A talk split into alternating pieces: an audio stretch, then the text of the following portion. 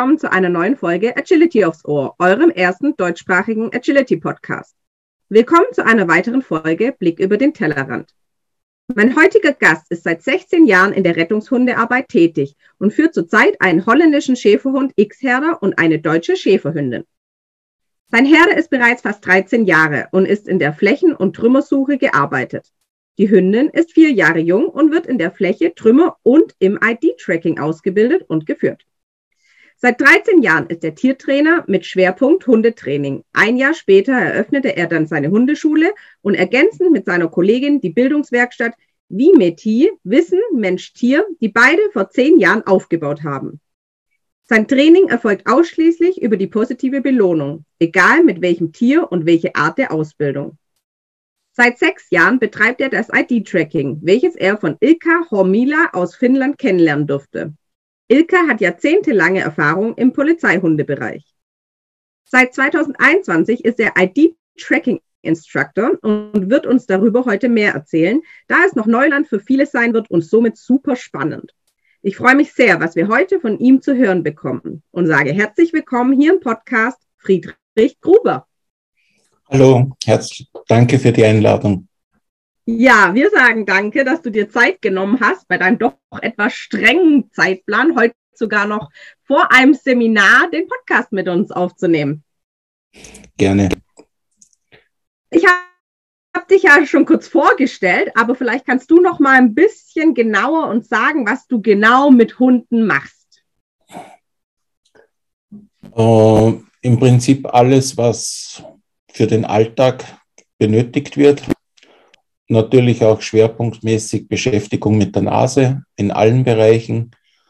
Äh, wir bilden auch Hundetrainer aus, beziehungsweise machen Fortbildungen für Hundetrainer veranstalten eben über unsere Bildungswerkstatt sehr interessante Seminare mit Fremdreferenten oder referieren selbst.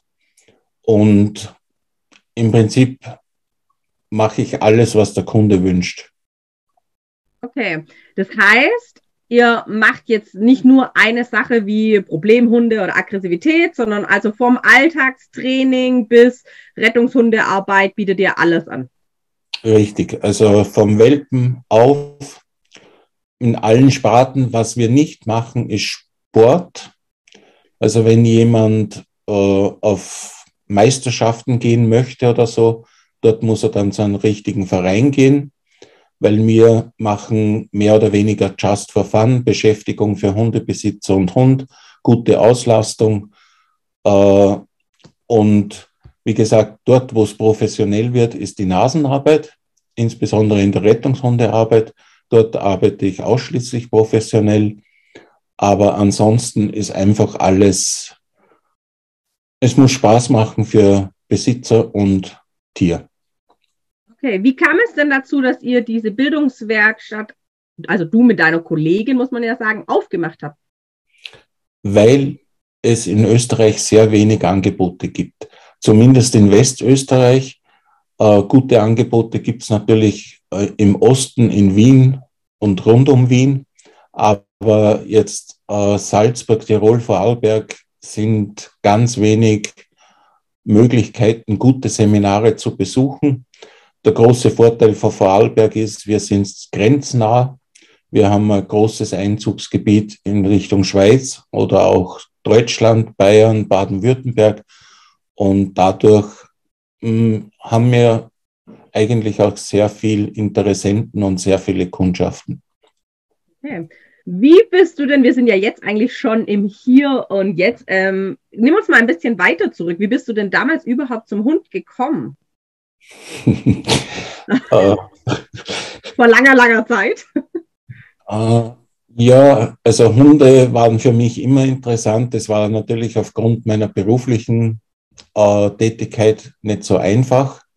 Es hat sich aber dann die Möglichkeit ergeben, dass ich äh, aufgrund meiner Position auch den Hund mit ins Büro nehmen habe dürfen und bei der Arbeit dabei haben. Und dadurch habe ich mir dann äh, den Hund angeschafft und interessiert war ich immer an der Rettungshundearbeit. Das hat mir immer schon fasziniert. Äh, etwas Sinnvolles mit dem Tier gemeinsam zu machen, anderen zu helfen. Und das war eigentlich der, der Hauptgrund, dass ich mir einen Hund hergetan habe, weil ich eben die Rettungshundearbeit machen wollte. Du erinnerst dich ja sicherlich gut an deinen ersten Hund. Was war das denn für ein Typ Hund? Was für eine Rasse? Wie hast du ihn ausgewählt? Hm. Der erste Hund, ich habe sie geliebt, aber es war ein Fehlgriff.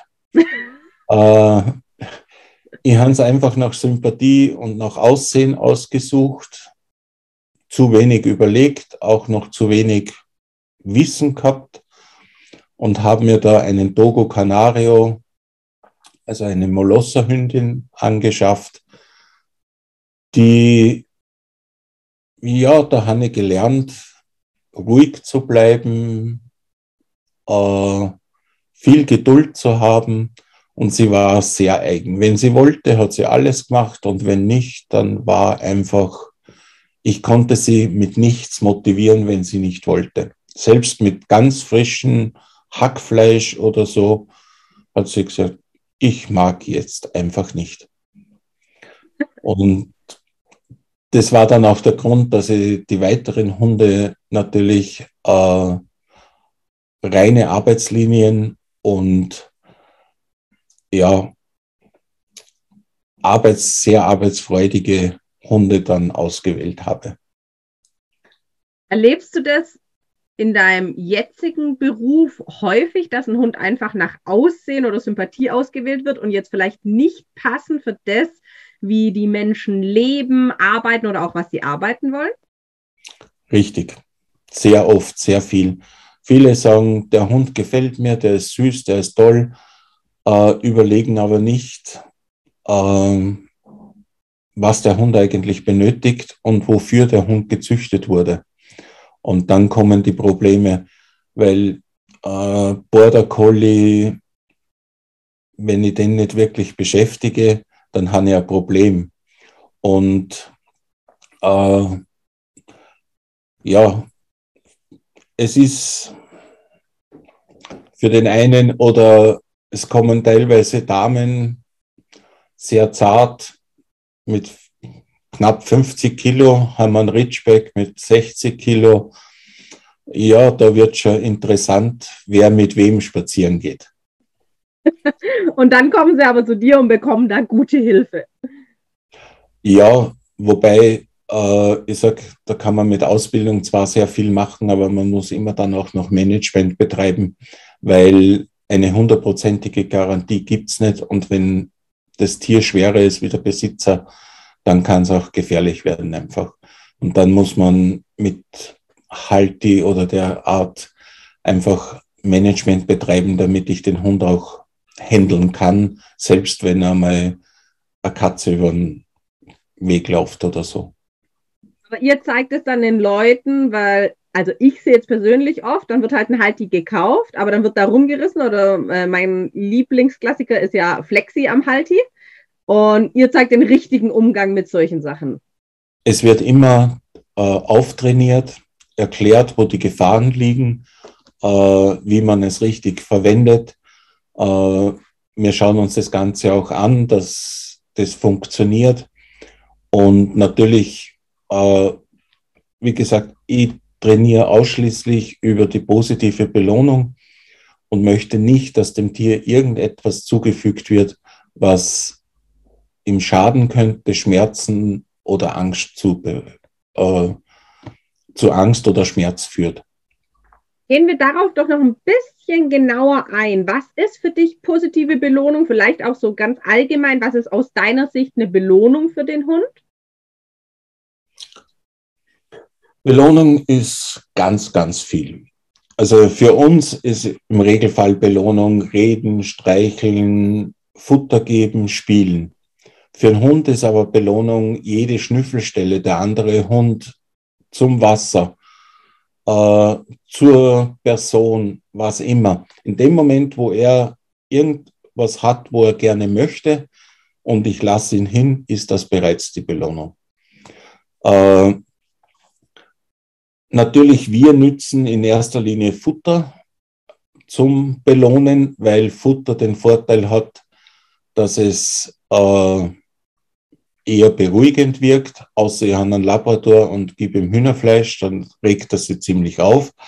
Äh, aber ansonsten ist mit Futter, er, er schluckt schnell ab und ich kann schnell weiterarbeiten. Äh, beim Spiel funktioniert sehr gut, aber das Problem ist, dass ich dann längere Pausen habe und beim Spiel unheimlich aufpassen muss, dass die Motivation nicht so hoch steigt und sich der Hund dann nicht mehr konzentrieren kann. Positiv ist einfach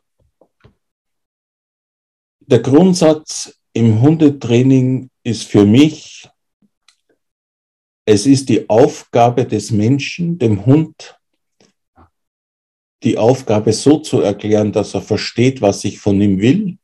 Und es ist nicht die Aufgabe des Hundes herauszufinden, was ich gerne von ihm hätte. Und wenn ich dem Hund das richtig erkläre, in kleinen Schritten, dann lernt er das sehr schnell, somit auch fehlerfrei und ich kann das alles positiv machen. Macht dann Fehler, sage ich, Fehler ist nichts Negatives. Fehler ist eine Information für mich, dass ich zu viel von ihm verlangt habe. Und wir müssen uns immer in den Hund reinversetzen. Äh, ich weiß, was ich möchte, der Hund hat ja keine Ahnung. Wie soll der wissen, was ich jetzt will? Und im Regelfall will ich ja Sachen, die nicht unbedingt in seinem Repertoire enthalten sind, in dem natürlichen Repertoire. Und somit muss er jetzt schauen, wie kann ich es ihm erklären? Und wenn ich dann im Timing gut bin, dann funktioniert es. Umso besser das Timing, umso klüger der Hund. Weil wenn ich da gut bin, dann versteht er auch das, was ich gerne möchte. Bin ich zu langsam, versteht er unter Umständen was anderes, als ich gerne hätte. Und jeden richtigen Schritt belohne dann mit Futter, mit, zu, mit Ansprache, mit was immer, was halt der Hund auch gerne hat. Und wenn er einen Fehler macht, kriegt er halt nichts. Das ist das Einzige, was ich sage, okay, du hast das falsch gemacht oder nicht so, wie ich es gerne gehabt hätte du kriegst jetzt nichts. Also streng dich mehr an. Das heißt, äh, ich natürlich bin ich konsequent und er kriegt nicht für alles was. Also das heißt, äh, negative Strafe, du bekommst nicht das, was du dir verdient hättest, beziehungsweise ich ignoriere dich kurz, weil du einen Blödsinn gemacht hast und dann arbeiten wir wieder weiter. Äh, der Vorteil ist, dass der Hund komplett stressfrei mit mir mitarbeitet. Und ich will ja einen Hund, der mit mir arbeitet, weil es ihm Spaß macht und nicht, weil er Angst hat vor den Konsequenzen, wenn er etwas nicht tut. Ähm, und ich möchte, dass er neben mir läuft und der Schwanz wedelt und die Ohren oben sind und einfach einen freudigen Ausdruck hat. Und macht einen Fehler, na gut, ist eigentlich nichts passiert, außer er kriegt sein Leckerli halt nicht oder sein Ball. Und er wird sich anstrengen nachher, dass er es kriegt. Aber er hat keinen Stress. Äh, wenn, ich merke das oft, wenn ich so zuschaue bei Trainings, wie die Hunde angespannt sind neben den Besitzern. Wenn ich mit meinem Hund hundertmal Sitzplatz steh mache, dann macht er maximal zweimal einen Fehler weil er ist locker, er hört mir zu und er hat keinen Stress dabei. Hat der Hund Stress, unter Anführungszeichen Angst, etwas falsch zu machen, dann ist die Wahrscheinlichkeit der Fehlerquote wesentlich höher. Das ist ja bei uns auch so. Wenn ich äh, vor einer Prüfung stehe und Angst habe, irgendwas falsch zu machen, dann habe ich einfach eine Blockade oft einmal und dann mache ich eher Fehler, als wenn ich ganz locker dastehe und sage, ist ja nichts passiert, mach mal einfach. Und äh, man muss das Training ja immer ein bisschen vergleichen mit uns Menschen. Also der Hund ist kein Mensch, aber im Lernen sind wir uns sehr ähnlich. Und wenn wir anfangen Auto fahren, dann fangen wir nicht mitten in der Stadt an. Dann sind wir auf einem Parkplatz, wo nichts los ist, wo nichts passieren kann und lernen einmal starten, kuppeln, Gang einlegen, Gas geben, bremsen. Und wenn wir das halbwegs können, dann fahren wir vielleicht einmal auf der Straße raus mit öffentlichem Verkehr, aber wo noch nicht viel los ist. Vom Hund verlangen wir immer gleich alles. Es ist ja normal, dass der an der Leine gehen kann und das ist ja normal und sowieso und ich sehe es ja bei den anderen auch. Und da haben wir das Problem, dass uns oft das Verständnis fehlt. Genauso verlangen wir vor Hunden, ein Hund ist mit circa 10 bis 12 Monate ausgewachsen im Höhen- und Längenwachstum. Das heißt, ich habe ein riesengroßes Viech neben mir. Und jeder sieht, warum folgt ein Hund nicht, also ein großer Hund muss folgen. Aber man sieht nicht, dass der erst zwölf Monate alt ist. Und äh, ich kann von einem 14-Jährigen nicht verlangen, dass er das Apertur macht. Es wird scheitern. Aber von einem Hund verlange mit zwölf Monate oder mit 15 Monate eine Wahnsinnsleistung, die nicht möglich ist, weil das Gehirn braucht einfach mindestens zwei Jahre, bis das es fertig ist. Im Regelfall sogar ein bisschen länger, ist ein bisschen rassebezogen auch. Und da muss ich immer Obacht geben, dass ich nicht zu viel von dem Tier verlange. Dass ich mir äh, einfach sage, okay, das ist so. Und wie gesagt, immer vergleichen mit uns. Wenn wir Skifahren anfangen, fahren wir ohne gleich die schwarze Piste runter. Und mit dem Auto ist es auch so. Und dann sagt man ja, der Hund kann das ja schon. Er kann Sitz, er kann Platz. Und jetzt verarscht er mich. Nee, in dieser Situation haben wir es noch nicht trainiert. Äh, ich kann Auto fahren. Behauptet jeder. Äh, wie schaut's aus, wenn wir nach Paris oder nach England, nach London reinfahren? Können wir es dann immer noch? Oder ist die Welt auf einmal anders, weil er Linksverkehr ist und so weiter? Oder Kreisverkehr mit fünf Spuren äh, und ich mich nicht auskenne in der Stadt. Äh, ja, da ist es normal, dass ich Probleme habe, aber beim Hund ist es nicht normal. Da sieht man immer, der immer Schuld am Hund. Nee, die Schuld liegt immer am anderen Ende der Leine, bei mir. Ich, ich muss schauen, dass der Hund versteht, was ich will. An mir liegt es.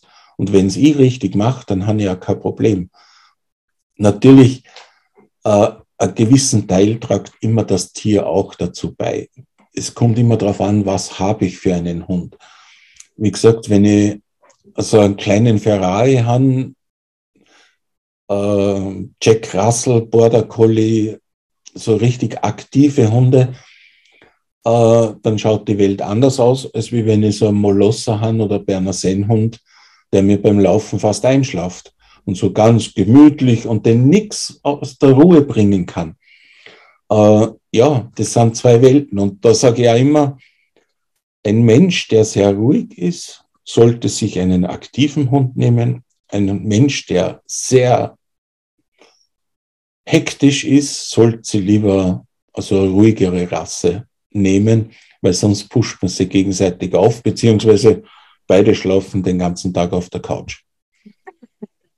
Sehr, sehr schön erklärt. Danke erstmal dafür für die ausführliche und wirklich super verständliche Erklärung von deiner Seite.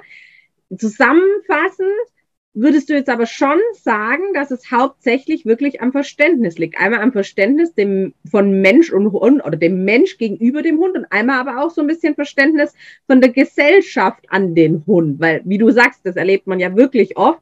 Ähm, ja, die ist so groß und oder der Hund ist so groß, warum benimmt er sich noch nicht? Warum kann der nicht ruhig sitzen? Warum kann der jetzt nicht länger liegen? Naja, der ist zehn Monate alt, ne? Also.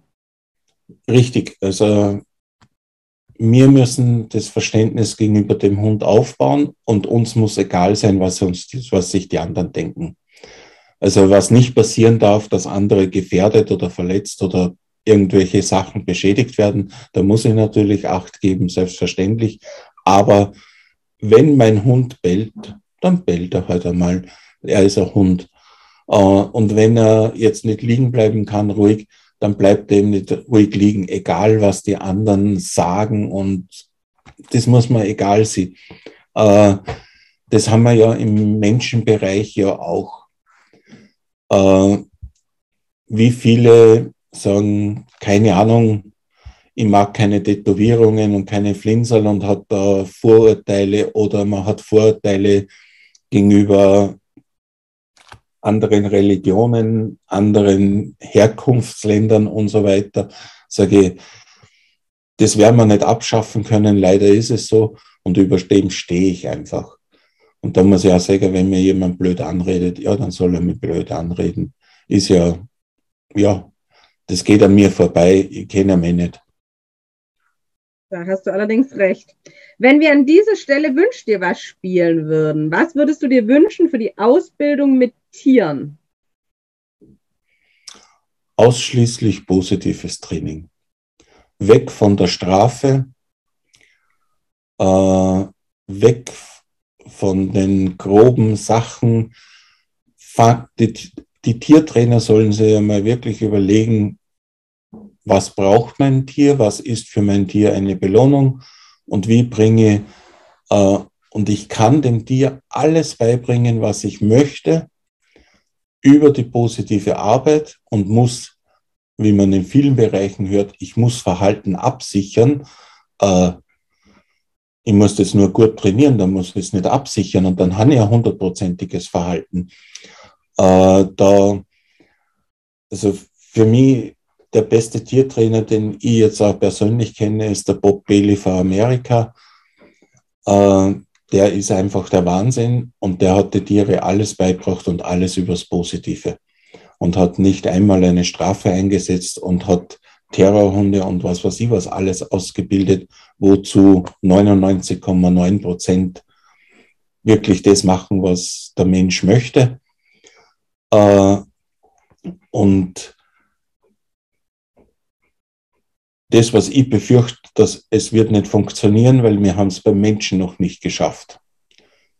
Es arbeiten oder es in der Erziehung wenden immer noch viele bei den Kindern Gewalt an. Und das ist auch schon das Anschreien, verursacht Furcht. Und manche schlagen auch noch nach dem Motto, gesunde Watsche schadet nicht. Und solange wir es in der Erziehung von Kindern nicht herbringen, werden wir es in der Ausbildung von Hunden schon zweimal nicht schaffen. Äh, weil die irgendwie passiert das immer wieder, das wird so generationsweise weitergegeben von den Alten auf die Jungen. Und das haben wir immer schon so gemacht. Und das funktioniert ja, das stimmt. Äh, ja, und darum werden wir das Arbeiten mit Strafe nicht wirklich wegbringen. Das, was mich fasziniert und was mir positiv stimmt, ist, dass insbesondere im Bereich des Militärs und der Polizei die Ausbildungen sich sehr, sehr stark geändert haben und sehr weit in Richtung positive Ausbildung gehen. Und das ist meine Hoffnung, wenn solche Institutionen auch positiv arbeiten, dass vielleicht auch dann die privaten Tiertrainer oder Hundetrainer mal draufkommen, dass das, wenn solche Hunde das können, auch der private Hund über die positive Art und Weise ausgebildet werden kann. Ja. Warum denkst du, fällt es uns so schwer, mit einem Hund oder auch mit einem Tier zu kommunizieren und das zu verstehen und auch ihm irgendwie einen Weg zu zeigen, dass das Tier uns versteht? Warum fällt es uns so schwer? Hm.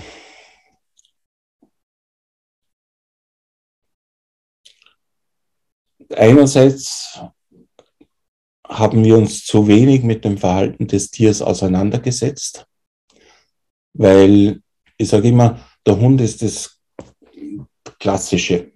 Man sieht, eine Katze kann man nicht ausbilden, weil bei der Katze ist der Mensch einfach der Diener. Und äh, das geht nicht. Ich kann jedes Tier, jedes Säugetier ausbilden und trainieren. Ich muss mich nur mit dem Tier selber auseinandersetzen und verstehen, äh, was habe ich da für Tier, welche Vorlieben hat es, auf was, was ist positiv, mit was kann ich es belohnen Äh, weil ich sage immer, ein Hund kann ich relativ leicht einmal mit Wurst, Käse oder was immer belohnen. Bei anderen Tieren tue ich mir schon ein bisschen schwerer. Und wenn ich das, wenn ich mich damit befasse, ein bisschen was nachlese und da vielleicht ein bisschen die Bewegungsapparat und den ganzen Körper ein bisschen kennenlerne, weil ich kann ja nicht von jedem Tier alles verlangen. Das geht ja nicht. Ja, ein Molosser im Agility ist wahrscheinlich nicht wirklich der richtige Hund dazu und kann viele Sachen nicht machen, so wie hm, ja nicht jeder Mensch Spitzensportler werden kann und die Anlagen gar nicht hat, egal wie viel er trainiert. Und da muss ich mich einfach damit auseinandersetzen. Das nächste ist, äh, einerseits haben wir zwar einen Hund, andererseits vermenschlichen wir den Hund und denken da ein bisschen verkehrt. Wobei ich sage, Hunde ticken nicht viel anders wie mir. Es geht ganz viel über Gefühl, über Zuneigung. Äh, für mich ist, wie soll ich sagen, für mich ist alles erlaubt, was für den Besitzer okay ist. Ich wär, würde niemals zu, einem, zu jemandem sagen, der Hund darf nicht ins Bett. Das ist deine Sache, wo der Hund liegt. Das geht doch mich nichts an. Äh, und wenn du deinem Hund am Frühstückstisch ein Teller hinstellst mit einem Butterbrot und der frisst es vom Tisch, während du den Kaffee trinkst, ja, dann bitte mach das. Ist doch kein Problem. Äh, Im Gasthaus schaut es ein bisschen blöd aus, würde es nicht machen. Aber bei dir zu Hause, äh, das ist dein Hund, das ist dein Zuhause und du bestimmst die Regeln. Und es hat nichts mit Rangordnung oder sonst irgendwas zu tun, was ich dem Hund erlaube oder nicht. Was ich ihm nicht erlaube, ist mit zum Beißen. Ne? Oder wenn ich sage, äh, er darf ins Bett und ich kann dann nicht mehr ins Bett, weil er mich nicht mehr reinlässt, dann sollte ich dran arbeiten. Mhm. Aber ansonsten äh, hat das, was ich, ich liebe es, wenn meine Hunde bei mir auf der Couch liegen und mit mir kuscheln und schmusen. Und deswegen steht der Hund nicht über mir oder sonst was. Oder ob der Hund vor mir oder hinter mir durch die Tür geht, das bestimme ich. Die einzige Tür, wo sie hinter mir gehen müssen, ist die Haustür. Und das hat nur einen Grund, damit ich die Katze früher sehe wie der Hund. Äh, aber sonst wäre mir das auch egal. Und also die ganzen Alpha-Tiere und Dominanz und was weiß ich, was man da alles hört. Ein Tier kann in einer Situation dominant sein, aber nicht generell dominant. Und da, da sind wir irgendwo ja, hinten geblieben oder manche verstehen das falsch. Ich sage immer, das, das, und wir sind ja einfach anders erzogen, zumindest von meiner Generation her. Nicht geschumpfen ist gelobt genug. Und das heißt, äh, ja, alles, was positiv ist, nehmen wir als selbstverständlich alles, was negativ ist, gehen wir dann sofort darauf ein. Und somit lernen wir den Hund genau das Gegenteil, was wir wollen. Der Hund liegt da brav, während ich is oder was immer oder was lies. Selbstverständlich. Ich ignoriere das Tier, weil das gehört für so. Steht, er sieht dann, das ist langweilig, steht auf, holt sich einen Schuh, einen Polster, was immer. Der Mensch reagiert, nein, aus Pfui. Was hat er gelernt? Wenn ich Aufmerksamkeit will, mache ich einen Blödsinn. Warum macht mein Hund das? Weil ich es ihm beigebracht habe, auch wenn es noch so weh tut. Es ist so. Der Hund kommt nicht auf die Welt und sagt, ich mache Blödsinn oder die Kategorie, äh, wie soll ich sagen, das Einteilen der Rassen in Kampfhunde und Nicht-Kampfhunde und so weiter. Ein Hund kommt nicht auf die Welt und sagt, ich muss töten. Ein Hund wird vom Menschen dazu ausgebildet. Gewisse Hunde haben natürlich gewisse Anlagen und eignen sich dazu besser, aber ein M-Staff oder so ist kein, ist nicht böser wie äh, ein Pudel. Es ist so, weil wenn ich mit dem M-Staff ganz normal arbeite, dann habe ich das liebste und feinste Kuscheltier neben mir. Und der wird nie irgendwas anstellen. Und Schubladen, die ich nicht öffne, die muss ich auch nicht mehr schließen. Und so, wenn ich es nicht öffne, weiß der gar nicht, dass sie da sind. Also es liegt immer nur an uns Menschen und man sollte lieber den Menschen überprüfen als wie den Hund. Meiner Meinung danke, nach. danke schon nochmal an dieser Stelle, dass du überhaupt in den Podcast gekommen bist. Ich glaube, ähm, das wird echt auch mal Zeit mit so Klischees und alten Denken aufzuhören und daran was zu verändern. Und ich denke, da gehst du sehr deutlich darauf ein. Also sehr, sehr wertvoll. Danke nochmal. Gerne. Aber gehen wir jetzt nochmal auf eine ganz auf ein ganz anderes Thema, auch wenn ich über das andere jetzt noch Stunden weiterreden könnte. Ähm, aber wir wollen auch ein bisschen was über das ID-Tracking von dir erfahren. Erzähl doch vielleicht erstmal, was das ist, woher das kommt. Also ID-Tracking ist äh, Verfolgen der Individualspur einer bestimmten Person. Äh, ganz viele äh, machen da das Main-Trailing äh, es unterscheidet sich aber in, in der Ausbildungsart. Also machen tun wir beide das Gleiche. Der Mentrailer versucht über die Individualspur den Menschen zu finden und mir übers ID-Tracking genauso. Der un große Unterschied ist, beim ID-Tracking, wir gehen auf der schweren Spur. Die schwere Spur heißt, die Partikel, die am Boden sind und nicht die, die in der Luft sind. Wir machen eine reine mehr oder weniger Fährtenarbeit. Und was auch noch bei uns ist, wir arbeiten ohne Person am Ende von der Spur. Äh, wir verfolgen die Spur. Die Spur selbst soll die Belohnung für den Hund werden und nicht die Person am Ende. Weil ganz oft bei Einsätzen hast du keine Person am Ende, weil du sie einfach nicht findest. Beziehungsweise was ich nicht möchte, ist, dass der Hund, äh, weil eben eine Person da ist, anfängt zu stöbern und mit hoher Nase zu suchen. Äh, dann bin ich in der normalen Rettungshundearbeit, in der Stöbersuche und das ist etwas, was ich beim IT-Tracking nicht möchte. Ich möchte, dass er über die Spur geht Natürlich im Einsatz wird der Hund immer sagen, ups, ich hans in der Nase und ich gehe hin und das macht auch Sinn, weil ich will nicht zwei Stunden lang über die Spur hingehen, wenn ich in zehn Minuten noch zum Menschen kommen kann. Äh, aber im Training arbeiten wir im Großteil ohne Mensch am Ende von der Spur und haben dort nur einen Gegenstand von diesem Menschen und das ist dann das Ende und unsere Belohnung. Äh, wir arbeiten auch sonst mit vielen Gegenständen auf der Spur, gerade am Anfang. Der große Vorteil ist, ich bringe wieder Ruhe in den Hund, kann ihn belohnen zwischendrin und er muss nicht immer, keine Ahnung, 100, 500, 2 Kilometer gehen ohne jede Belohnung, sondern ich kann immer wieder, wo äh, Gegenstand ist, belohnen, ich kann ihm Wasser geben zum Trinken und dann gehen wir wieder weiter. Im Training selbst ist es auch ein großer Vorteil.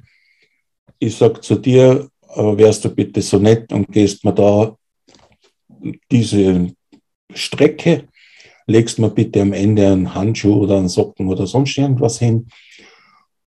Und damit war's. Und sag Danke und dann kannst du nach Hause gehen, deiner Arbeit nachgehen, was immer alles gut. Und ich arbeite die Spur dann aus, wenn ich es möchte. Möchte ich die Spur relativ frisch, dann gehe ich halt nach einer Stunde, sage ich, jetzt möchte ich mal eine 24 Stunden alte Spur ausarbeiten, dann warte halt einen Tag und mache das erst nächsten Tag. Aber die Person selber hat genau 20 oder 25 Minuten gebraucht, um die Spur zu legen und damit brauche ich die Person in dem Sinn persönlich nicht mehr hat im Training auch Vorteile. wenn eine Person im Regen nicht fünf Stunden im Versteck oder im Feld liegen muss. Äh, ID-Tracking bin ich gekommen, weil Mindrilling ist überall und ich habe gesehen, das, was ich gesehen habe und was ich kennenlernen durfte, es war nicht wirklich von Erfolg gekrönt. Für mich war das nie nachvollziehbar, wie das geht und wie das gemacht wird. Ich habe nur immer Ausreden gehört, schneller wie ein Maus ein Loch erwischt. Das ist der Wind, das ist das Wasser, das ist keine Ahnung, was immer. Da war jetzt eine Verwirbelung und da war ein Föhn und da war die Sonne und drum ist es jetzt irgendwie schiefgegangen. Und da ist er jetzt in einer, in einer Taxi eingestiegen, weil da ist jetzt fertig.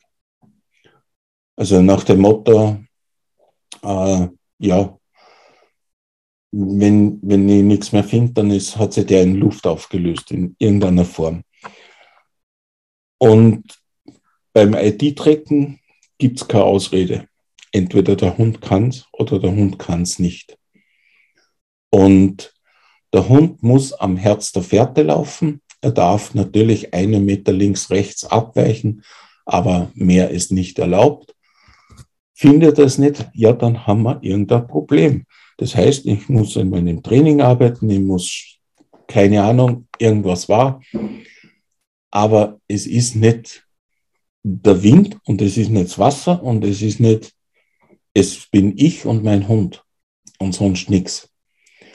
Und da habe ich einfach gesehen, für mich wurde es verständlich. Und es hat keine Ausreden gegeben, außer wir müssen dran trainieren und wir müssen das Training ändern. Und äh, wenn das nicht geht, dann kann liegt es an dem und dem. Und das wurde ja im Trainingsplan der Ilka äh, hat 40 Jahre lang Diensthunde der Polizei in Finnland trainiert, in allen möglichen Bereichen, insbesondere Schwerpunkt auch IT-Tracking, hat unheimlich großen Erfahrungsschatz und der hat das äh, immer wieder erklärt und der hat einen Aufbau. Ich ein Erdgeschoss, einen ersten Stock, zweiten Stock, dritten Stock, Penthouse und an dem arbeite ich. Und wenn ich irgendwo ein Problem habe, dann gehe ich halt wieder in den ersten Stock zurück oder ins Erdgeschoss und fange wieder an. Und bei uns ist es auch, bevor der Hund nicht Gerüche differenzieren kann, gehe ich nicht auf die Spur. Also der Hund muss, wenn ich ihm acht Gläser mit menschlichem Geruch hinstelle, den richtigen menschlichen Geruch herausfinden können. Wenn er das nicht kann, muss er nicht rausgehen. Äh, also ich lege ganz großen Wert auf Anriechen, dass der Hund richtig anriecht, weil es ist mir schon klar, wenn der Hund vorbeigeht, so wie viele sagen, der hat den Geruch schon wahrgenommen. Ja, er nimmt ihn wahr. So wie alle anderen Gerüche auch. Aber er speichert ihn nicht ab. Und wenn er nicht abspeichert, dann kann er nachher auch nicht finden. Weil dann ist es ein Geruch von vielen, die er wahrgenommen hat. Das heißt, er muss richtig anriechen, damit es, dieser spezielle Geruch im Gehirn abgespeichert wird und auch nach einer Stunde sich der Hund noch dran erinnern kann und sagen, ups, ja, das war's jetzt und da, dem laufe ich jetzt noch. Das ist das Richtige. Und er muss in der Lage sein, unter vielen menschlichen Gerüchen den richtigen herauszufinden. Weil das haben wir draußen auch. Da laufen 100 Leute und er braucht aber nur eine Person und muss die, diese eine finden von den und 99 ausschließen. Und wenn er das nicht kann, kann ich nicht nach draußen gehen, weil einer Spur folgen ist eigentlich nicht so schwer für einen Hund, aber die Spur finden, das ist das große Problem.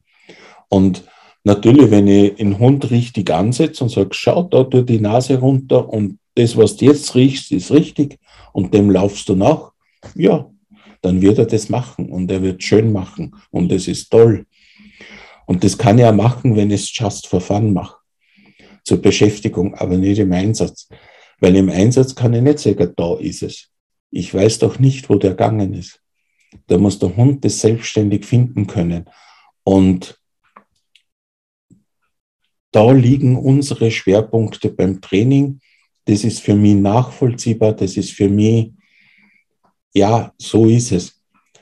Äh, und es wechseln schon einige vom Mentrillen aufs IT-Tracking, weil es einfach gesehen haben, da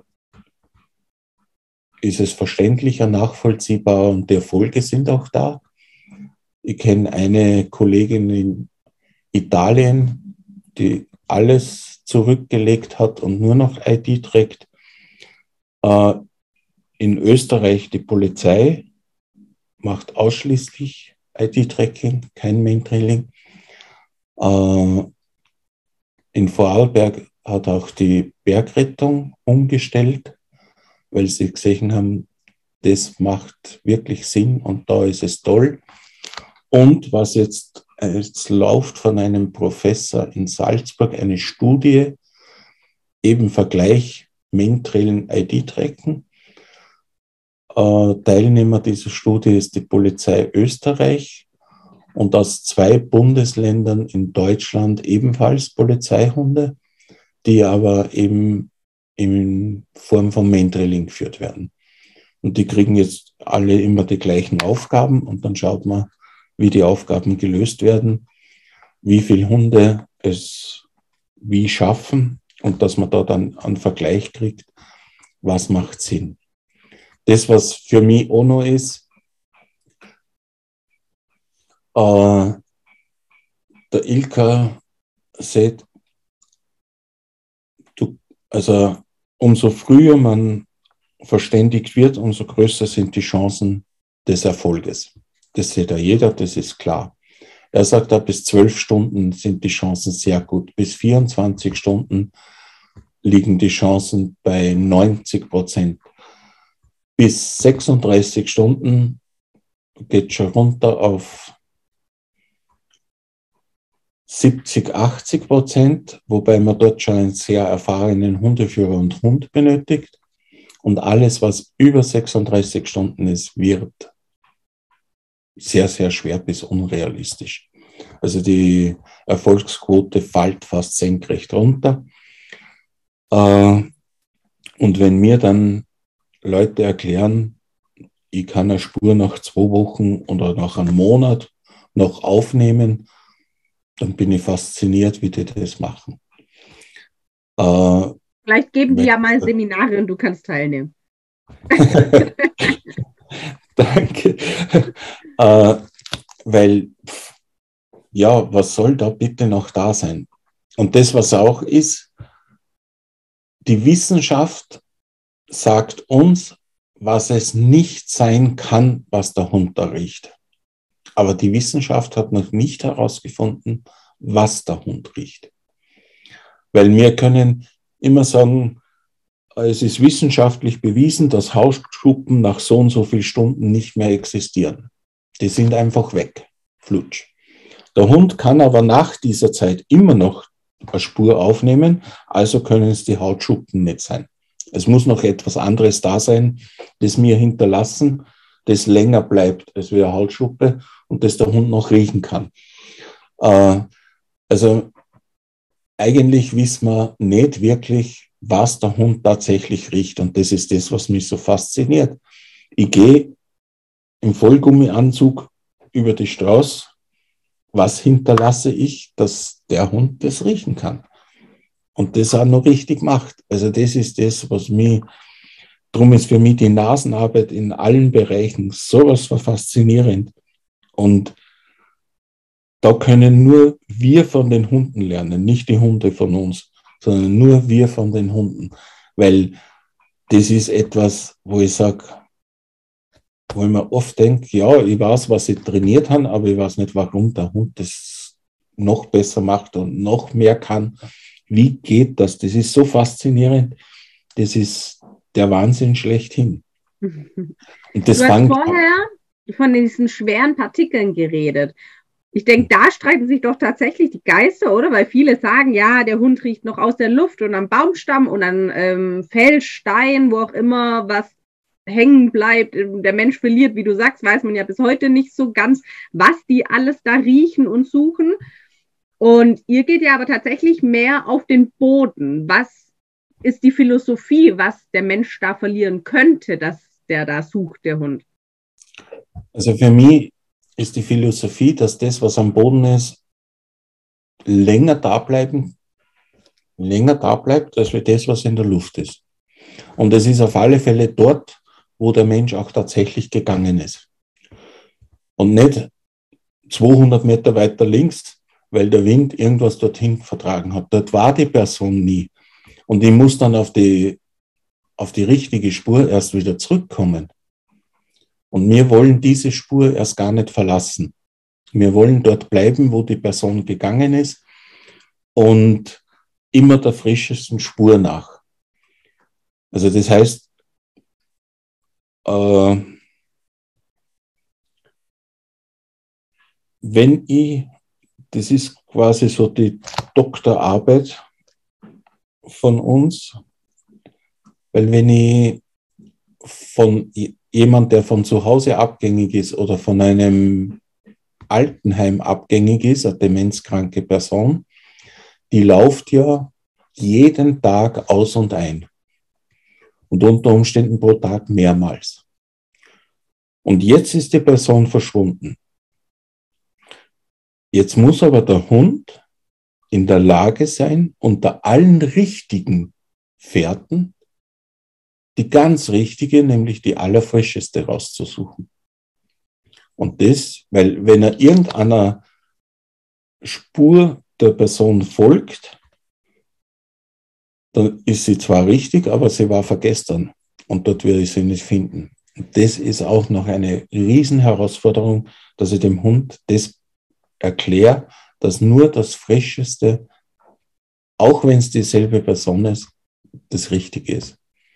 Und wir trainieren halt ganz viel auf der Line-Up, weil dort kann ich das gut trainieren und vom Training her auch kontrollieren, dass ich als Trainer auch keine Fehler mache. Weil wenn ich das draußen vom Altenheim mache, dann wird mir das wahrscheinlich hin und wieder Fehler passieren und ich das Falsche belohnen und somit gebe ich dem Hund auch nicht die optimale Information und das kann ich halt indoor äh, auf der Line-Up sehr gut trainieren, in allen Variationen. Und dann gehe ich raus und setze es dort in die bewegte Umwelt mit Ablenkung und so weiter um. Weil es ist ja besser, wenn der Hund ohne Ablenkung etwas lernen kann und dann erst die Ablenkung dazukommt, als wie ich fange sofort mit voller Ablenkung an, weil dann wird es sehr viel schwieriger. Da sind wir wieder beim Autofahren. Ich lerne das Autofahren auch nicht mitten in der Stadt, in der Raschauer, sondern ich fange mal am Stadtrand an und versuche mich dort möglichst unfallfrei fortzubewegen. Und ja, äh, ich sage immer, viele Wege führen nach Rom. Ich, ich sage auch, das Training, die einen haben diese Philosophie, die anderen haben eine andere Philosophie. Ich würde nie sagen, etwas ist falsch. Äh, ich sage vielleicht, das passt für mich besser. Und äh, generell sage ich immer, wenn ich irgendjemanden trainieren sehe, kann ich nie sagen, ob es richtig oder falsch ist.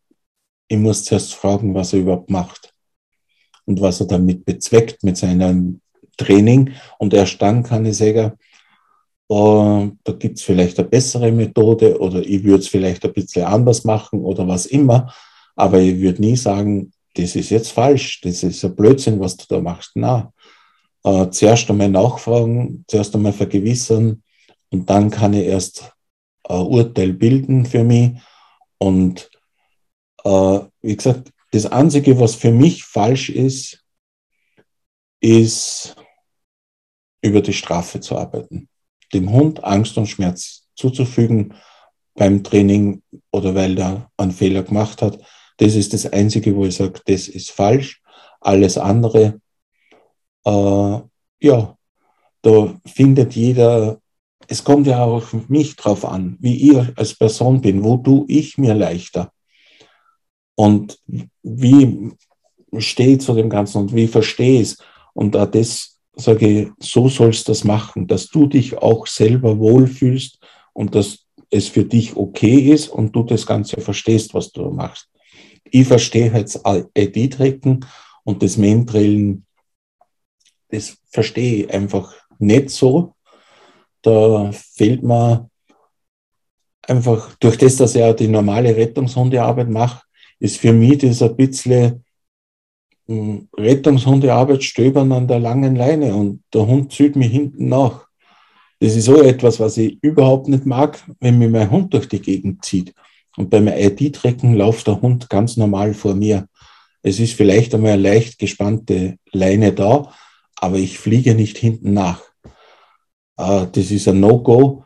Und wenn ich dran denke, am Asphalt, bei 20, 30 Grad im Schatten, wenn ich überhaupt dort trecken gehe und der Hund das noch medizinisch überhaupt noch verantworten kann, dass der Hund dort auf dem Asphalt geht, dann kannst du dir vorstellen, wenn der so läuft, dass er mich hinten nachzieht, wie will der die Spur finden? Das erklärst mir. Weil der ist nur noch am Schnüffeln und nur noch dort und nach zehn Meter gebe ich ihm wieder Wasser und die nächsten 100 Meter gebe ich ihm wieder Wasser, weil der ist fix und fertig bei den Temperaturen. Und da noch die richtige Spur wirklich zu verfolgen und nicht auf einmal auf eine falsche zu kommen. Und das mit einem Tempo von 25 kmh, sage ich, gratuliere. Das, äh, wie machst du das? Das sind die Weltmeister. Das Problem, sie kommen halt nur selten an das Ziel, das man gerne hätte. Ne? Aber es schaut auch teilweise dann wirklich gut aus, wenn der Hund so dahin fetzt und die Leute kaum nachkommen. Äh, wie gesagt, ich bin ja schon ein bisschen älter, ich mag das nicht.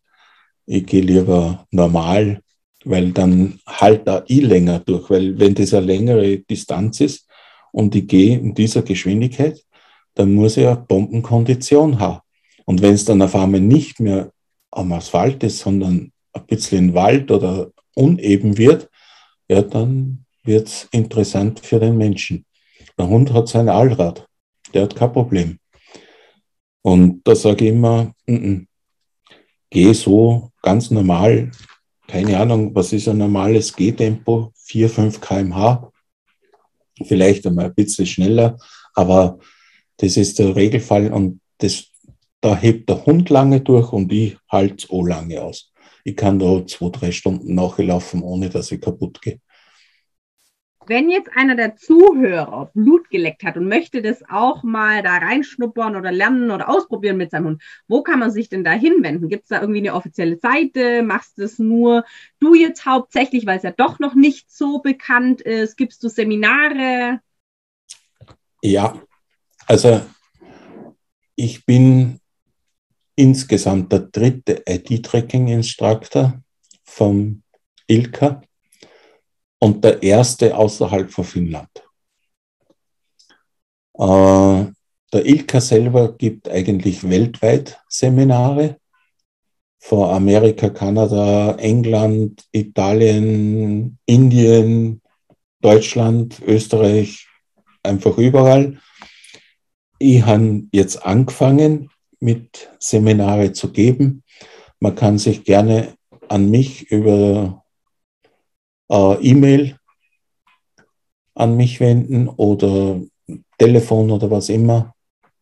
Gerne jederzeit. Äh, was ich aber in erster Linie möchte ich Leute wirklich ausbilden, die es dann auch professionell betreiben möchten.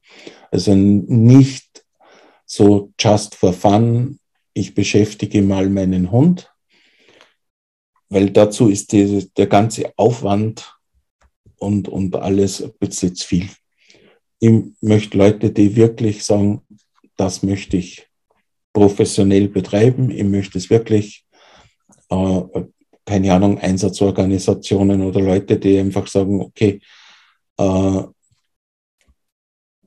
die, die das wirklich ernsthaft betreiben möchten, bin ich gerne dazu bereit, die, es nur so spaßhalber machen möchten, sage ich, macht's einfach Sportfährte. Das macht auch Spaß und dort hat so die Nase beschäftigt und dann, wenn ich einmal nicht trainiere, ist nichts passiert und wenn ich keine Lust mehr habe, mache ich es nicht. Äh, beim ID-Tricken, da ist einfach, mh, hm, da ist viel Aufwand dahinter, dessen muss man sich bewusst sein. Und so also ein Seminar geht über sechs Module, sechs mal drei Tage. Und nach den drei Tagen, äh, nach den sechs Modulen ist inklusive Abschlussexamen. Und dann hat man einen einsatzfähigen Hund. Und das heißt aber, wenn man das in die sechs Module schaffen möchte, Training, Training, Training, Training. Hm, muss man aber selber fleißig sein zu Hause. So. Ja. ja. Gerne jederzeit ich freue mich, wenn das Interesse steigt und wenn mehr äh, sie dafür begeistern können. Jederzeit anfragen, kein Problem. Aber wie gesagt, äh, es ist Aufwand dahinter und viel Training dahinter. Und es kostet auch Geld.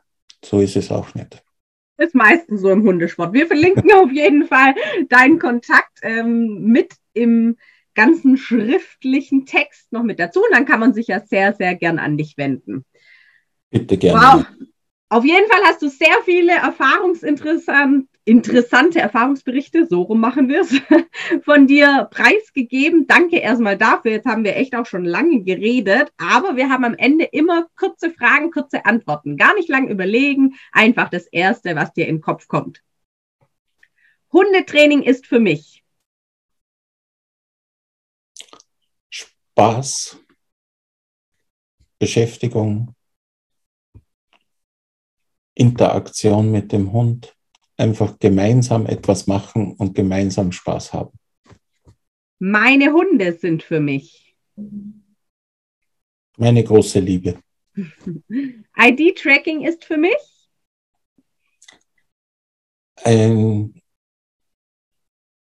von Erfolg gekrönte Suchart, um Menschen in Not wirklich retten zu können und finden zu können.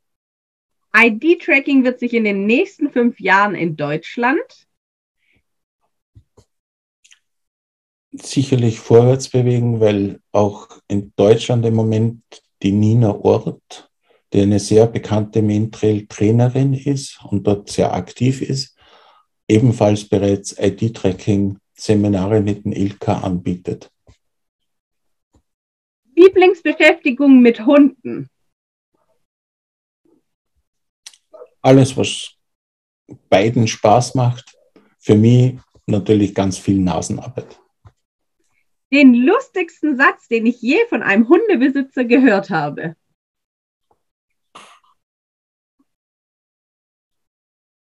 Da fällt mir jetzt nichts ein. Ich weiß nur, die meisten Hunde heißen langsam und nein. Das ist auch sehr gut. Noch einen haben wir, was ich jedem Hundefreund mit auf den Weg geben möchte. Habe Geduld mit deinem Tier, habe Verständnis, lass dir Zeit, lass dir nichts einreden, arbeite aus dem Bauch und mit viel Gefühl und Liebe und alles ist gut. Sehr, sehr schön. Nochmal vielen, vielen Dank, Friedrich, für deine wertvolle Zeit und all deine Gedanken, die du heute mit uns geteilt hast. Bitte gerne. Hat Spaß gemacht. Dankeschön. Das freut mich sehr. Hab noch einen wunderschönen Tag. Gleichfalls. Danke. Danke. Tschüss. Tschüss.